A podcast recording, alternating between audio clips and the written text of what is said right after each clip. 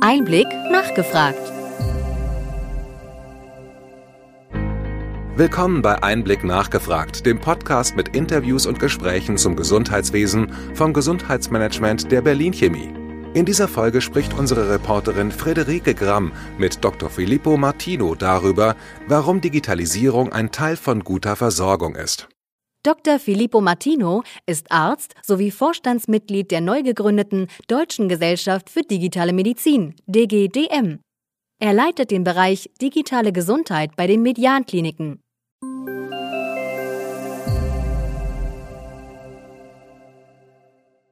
Digitale Medizin. Darüber wollen wir heute sprechen.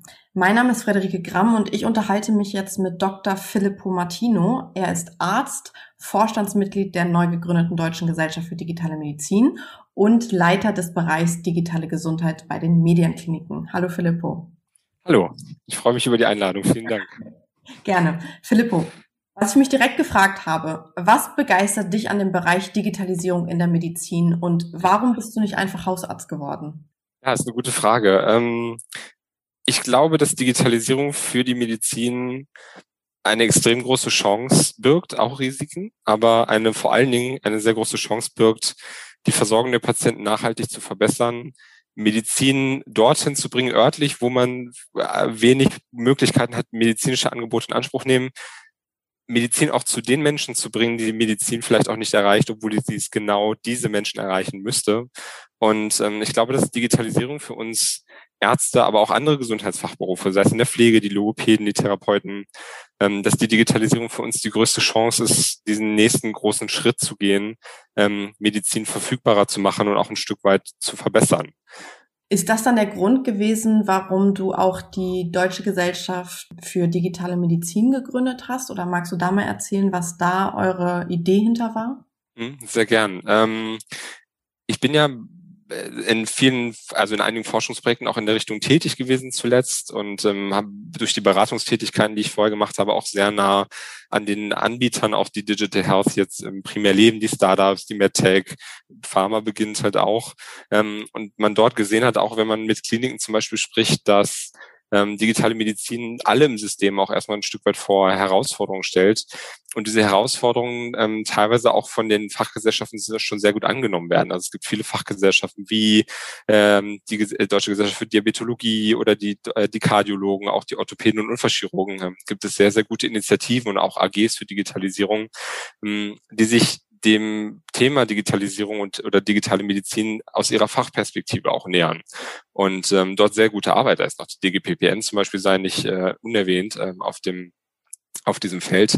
Es ergeben sich aber durchaus, sagen wir mal, übergeordnete Themen auch, die von den einzelnen Fachgesellschaften ähm, an der Stelle noch so ein bisschen außen vor geblieben sind. Also wie kann man zum Beispiel digitale Tools, die sich ja auch ständig weiterentwickeln, dass auch der Schaden zum Beispiel gut evaluieren, sind randomisiert kontrollierte Studien, die ein festes Studiensetting für einen bestimmten Zeitraum, ein, zwei, drei Jahre setzen, ähm, das richtige Tool, um dort Evidenz zum Beispiel zu generieren für ein Produkt, was sich währenddessen ständig verändert. Und das ist zum Beispiel, das sind so übergreifende Fragen, die dabei entstehen, ähm, die in den einzelnen Perspektiven nicht so betrachtet werden können auch. Und äh, aus diesen übergreifenden Fragen entstand dann auch so der Need zu sehen, wer beschäftigt sich denn mit diesen Themen? Ähm, anderes Thema zum Beispiel ist E-Consent auch äh, sehr, sehr spannend. Wir können Studien jetzt plötzlich ausrollen über digitale Tools über ganz Deutschland, über die ganze Bundesrepublik. Bedeutet das aber, dass die Patienten immer noch in die federführende Uniklinik zum Beispiel physisch laufen müssen, um dort eine ein, einzuwilligen am Ende die Studien. Und ähm, diese übergreifenden Fragen ähm, werden jetzt auch nicht komplett ignoriert, die werden vereinzelt angegangen ähm, und wir, sagen wir mal, haben als Hintergrund den, die Perspektive gehabt zu sagen, wir wollen dort so ein bisschen Austauschplattform werden ähm, und diese übergreifenden Fragen auch interdisziplinär und auch interprofessionell auch zu beantworten. Also zu sagen, wir, wir gucken, dass wir eine Art, ein Stück weit auch Melting Pot werden für die einzelnen Fachgesellschaften, wo sich ausgetauscht werden kann über viele mhm. Fragestellungen, die Einzelne vielleicht schon angefangen haben zu bearbeiten äh, und das aber aktuell noch nicht so gut zusammenfindet zum Beispiel. Ähm, auf der anderen Seite aber auch ähm, zu vergessen, dass Digitalisierung nicht nur uns Ärztinnen und Ärzte angeht, sondern auch ein interprofessionelles Thema ist. Und deshalb die Entscheidung auch ganz bewusst getroffen worden ist, auch Therapeuten, Logopäden, Pflegekräfte und sowas in, die, in das Ganze auch mit einbeziehen und diese äh, auch Mitglied werden können und auch sollen. Also wir freuen uns sehr auch über äh, Mitgliedsanträge aus den Bereichen der nichtärztlichen Fachberufe. in mhm. der Gesundheit. Und bedeutet das dann, weil du gerade meintest, Melting Pot für andere Fachgesellschaften zu sein, dass ihr quasi andere ähm, Fachgesellschaften mit an einen Tisch bringt? Mhm. Ähm, genau, gute Frage. Ähm, also wir sind sehr eng im Austausch mit verschiedenen Fachgesellschaften schon und sind Stück für Stück dabei, ähm, auch mehr und mehr Fachgesellschaften einzubeziehen. Wir machen das ja gerade ehrenamtlich, deswegen geht es nicht so schnell, wie man sich das gerne wünschen würde, ähm, aber sind mit einigen schon im Gespräch, ähm, waren jetzt auch neulich ähm, in der AG Digitalisierung bei der DGUU, das sind die Unfallchirurgen und mhm. Orthopäden und haben dort die Gesellschaft mal vorgestellt und das besprochen. und dort ist definitiv geplant, dann auch wenn möglich dann auch in diesem Jahr, sagen wir mal, erste eigene Veranstaltung dann auch zu veranstalten, um die verschiedenen Fachgesellschaften zusammenzuziehen und auch mal vorstellen zu lassen, an was für Fragestellungen arbeiten denn die anderen Fachgesellschaften gerade so ähm, und da vielleicht dann auch interdisziplinär übergreifend gemeinsame Themen dann auch zu bearbeiten. Das ist konkret dann auch der Plan, diese Austauschplattform ein Stück weit dann auch zu werden. Ja. Neben der, neben dem Plan der Austauschplattform, was sind eure weiteren Ziele? Habt ihr ein großes Ziel? Was verfolgt ihr? Mhm. Also prinzipiell ähm, ist unser Ziel natürlich die Forschung, die Lehre, aber auch die klinischen Tätigkeiten auf dem Gebiet der Digitalmedizin zu fördern. Ähm, dazu gehört es zum Beispiel Aus Austauschplattform zu sein. Dazu gehört es auch Veranstaltungen zum Beispiel durchzuführen. Wir planen jetzt im Juni eine Veranstaltung ähm, zu machen zum Thema elektronische Patientenakte und den Beitrag für die zukünftige Wissenschaft. Ähm, sind bei einigen ähm, Veranstaltungen Sommer jetzt auch dabei durch Beiträge oder auch Programmbestandteile. Ähm, also dort auch zu informieren, ähm, sich dort auch bewusst ähm, an den Arzt auch zu zum Beispiel in der Niederlassung zu widmen, ähm, um diese auch zu informieren über neue Möglichkeiten, wie zum Beispiel auch digitale Gesundheitsanwendungen, ganz heißes Thema gerade, weißt du ja auch, ähm, bis hin dann aber auch wirklich zu schauen, wie kann man digitale Medizin in dem Medizinstudium verankern. Wir haben zum Beispiel zwei Mitglieder von uns, ähm, die neben äh, ihren medizinischen Vorlesungen zusätzlich noch Vorlesungen der Medizininformatik besuchen. Warum ist das so? Offensichtlich kommen diese Themen aktuell ein Stück weit zu kurz. Ähm, und da sind auch viele gute Initiativen, auch der BVND äh, sind da zum Beispiel auch dran, ähm, also sich dort auch in der Lehre mehr einzubringen, um die jungen Kolleginnen und Kollegen gut auf die Zukunft auch vorzubereiten. Und dann natürlich ganz konkret auch, und da befinden wir uns in konkreten Gesprächen auch schon, dann auch Promotionsförderungen, Wissenschaftspreise und solche Dinge dann auch ausschreiben und ausloben zu dürfen, um dann ganz gezielt Arbeiten zu prämieren, die sich mit digitaler Medizin ähm, beschäftigen dann auch sowohl die BVMD als auch das Bündnis Junge Ärzte äh, beschäftigt sich ja mit dem Bereich ähm, Arzt, äh, ärztliche Rat, digitale Medizin. Mhm. Und das äh, Bündnis Junge Ärzte hat das so ein bisschen zugespitzt und hat den Arzt für digitale Medizin mal in den Raum geworfen. Äh, mhm. Was hältst du von dem Vorschlag? Also prinzipiell ist es schon so, ähm, es ist, braucht natürlich lange und es ist jetzt sehr weit vorgeprescht, es braucht lange. Häufig geht es erstmal über eine Zusatzbezeichnung, äh, dass dann wirklich eine Fachrichtung, die neu entsteht, dann auch bis zu einem eigenen Facharzt zum Beispiel anwächst. Also es sind Mühlen, die etwas langsamer laufen.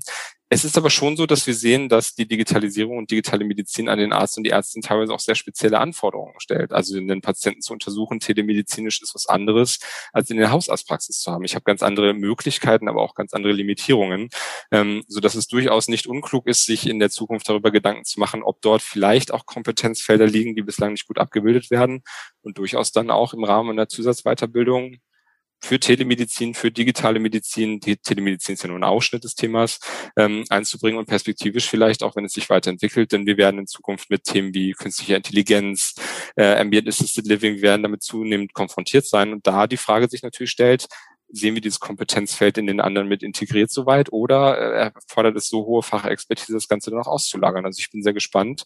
Der, der Vorschlag ist definitiv spannend und wird man mhm. sehen, wie sich entwickelt, ob das dann auch sinnvoll ist. Aber prinzipiell könnte das so kommen. Ja, mal schauen. Da habe ich nochmal eine Nachfrage zu. Und zwar Gern. als Zusatzfra äh, Zusatzausbildung kann ich mir das komplett vorstellen, dass mhm. irgendein mhm. bestimmter Fachbereich dann nochmal was oben drauf setzt, um da die Kompetenzen zu erlangen. Mhm. Aber jetzt ein Arzt, den man nur für diesen digitalen Bereich ausarbeitet, ähm, stelle ich mir irgendwie schwierig vor, weil ich mich frage, ist der dann für alle Bereiche da? Zieht man den dann hinzu oder behandelt er wirklich Patienten für sich und muss der dann Wissen aus allen Fachbereichen haben oder wie stellst mhm. du dir das vor? Ja, mm, Also ich glaube, man muss sich erstmal von dem Gedanken so ein bisschen trennen, dass ähm, ein Facharzt auch prinzipiell immer bedeutet, dass man Patienten direkt auch behandeln muss an der Stelle. Also wir haben ja viele Fachärzte, äh, Facharzt für Laboratoriumsmedizin zum Beispiel, ähm, Pharmakologie, auch Anatomie zum Beispiel, die jetzt auch gar keine Patienten direkt behandeln, sondern sich eher mit theoretischen Aspekten beschäftigen.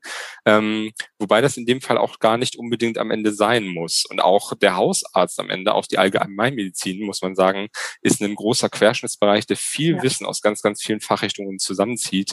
Ähm, der Hausarzt muss jetzt nicht wissen, wie ich den Blinddarm operiere, aber er muss das Krankheitsbild sehr gut kennen, äh, um den Patienten, wenn er dann Blinddarmentzündung hat, dann auch an die richtige Stelle zu verweisen. Von daher haben wir auch jetzt schon in der Medizin ähm, Fachärzte oder Fachrichtungen, die einen großen Querschnittsbereich haben. Und ich könnte mir das für die digitale Medizin perspektivisch auch vorstellen, dass es so ein Querschnittsfach wird.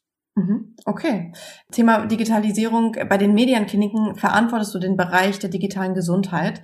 Du bist aber ja eigentlich auch ausgebildeter Arzt. Was mhm. machst du da genau? Wie sind deine ärztlichen Tätigkeiten? Bist du noch Arzt oder bist du mehr, machst du mehr Administratives? Vielleicht magst du da noch was zu erzählen. Mhm, gern. Also prinzipiell äh, bin ich als Arzt ausgebildet und werde beim Herzen immer Arzt bleiben. Ähm, es ist natürlich so, dass ähm, sich die Abteilung dort, sagen wir mal, mit übergreifenderen Themen beschäftigt. Also wir entwickeln zusammen mit den Kliniken ähm, neue Versorgungskonzepte, die das Digitale mit beeinflussen und auch mit einbeziehen. Ganz konkret jetzt auch gerade Projekte, um digitale Telenachsorge auch in den Kliniken zu implementieren, sprich die Patienten über ihren Reha-Aufenthalt hinaus aus den Kliniken heraus weiter zu betreuen und zu schauen, dass sich Reha-Ziele auch in dem Alltag der Patienten verstetigen. Denn wir wissen, nichts ist magnetischer als das häusliche Sofa, wenn es dann wieder zu Hause ist, was in der Klinik nicht steht, ähm, um solche Dinge dann auch im Alltag zu verstetigen und Rehabilitation nicht an der Pforte der Reha-Klinik aufhören zu lassen, sondern Rehabilitation als Prozess zu sehen, der darüber weit auch hinaus dauern kann. Neurologische Patienten, ich bin ja vom Hintergrund her neurologisch ausgebildet, ähm, können sich Schlaganfälle auch bis zu zwölf Monate danach noch verbessern, ähm, nach dem Ereignis, und so dass der Rehabilitationsprozess dann auch noch gar nicht abgeschlossen ist und auf diese Art zum Beispiel weiter dann mit digitalen Konzepten fachlich betreut und kontrolliert werden kann und auch verbessert werden kann. Das sind zum Beispiel Themen, denen ich mich jetzt widme, wo ich meine eigene medizinische Perspektive und klinische Erfahrung mit einbringen kann und damit in einem sehr interdisziplinären Team zusammenschauen kann, dass wir die Rehabilitation Rehabilitation ähm, dann auch zu einem Gesamtprozess gestalten, der dann auch digitale Patienten, also digitale Patientenversorgung mit einbezieht und Konzepte macht, die über den reinen stationären Klinikaufenthalt dann auch hinaus wirksam sind. Und wenn wir das jetzt mal ganz runterbrechen, wie sieht so dein Arbeitsalltag aus? Telefonierst du viel mit den Klinikchefs oder mit den Ärzten oder was machst du genau? Also es ist sehr unterschiedlich. Ähm, also auch das gehört dazu sicherlich, gerade wenn man jetzt in Projekten ist, ähm, wo es dazu kommt, dann auch in den Kliniken etwas zu implementieren. Ähm, es gehört aber auch dazu, mit den Kliniken Kontakt aufzunehmen, dorthin zu fahren, sich auch genau umzuschauen, wie läuft es denn, mit den Beteiligten auch zu sprechen, denn am Ende geht es darum, Lösungen zu entwickeln, die den Anwendern und auch den Patienten am Ende dann auch den Arbeitsalltag erleichtert und die Versorgung verbessert. Wenn man neue Produkte entwickelt, gehören sicherlich dann auch Brainstorming-Prozesse dazu. Also es ist ein sehr bunter und sehr breiter Alltag, in den ich jetzt reingeworfen bin. Von Klinik bis hin auch zu administrativen Themen ist alles, alles mit dabei. Okay. Also du bist aber schon so dafür da, um irgendwie voranzutreiben, dass irgendwelche neuen Digitalisierungsprozesse oder Techniken in die Krankenhäuser kommen. Genau, also es gehört mit auch zur Aufgabe zu schauen, dass wir dort uns Gesamtüberlegungen machen, wie fügt sich das gut in, in, in, das, in das Klinik, in die Kliniklandschaft Median dann auch ein. Ähm, genau, und dort äh, dann zu schauen, welche digitalen Konzepte wir implementieren können und diese dann auch ganz konkret dann auch umzusetzen. Super, spannend. Dann bin ich äh, gespannt, was sowohl bei dir in den Medienkliniken so passiert, als auch in der Fachgesellschaft. Ja, vielen, vielen Dank. Dank. Interview.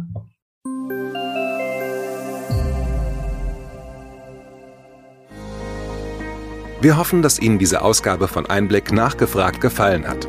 Bitte schicken Sie uns gerne Anregungen und Fragen an gesundheitsmanagement at berlin-chemie.de. Wir empfehlen Ihnen für den schnellen Überblick der Trends im Gesundheitswesen unseren wöchentlichen Einblick-Podcast sowie unseren Einblick-Newsletter. Alles im Netz unter einblick-newsletter.de.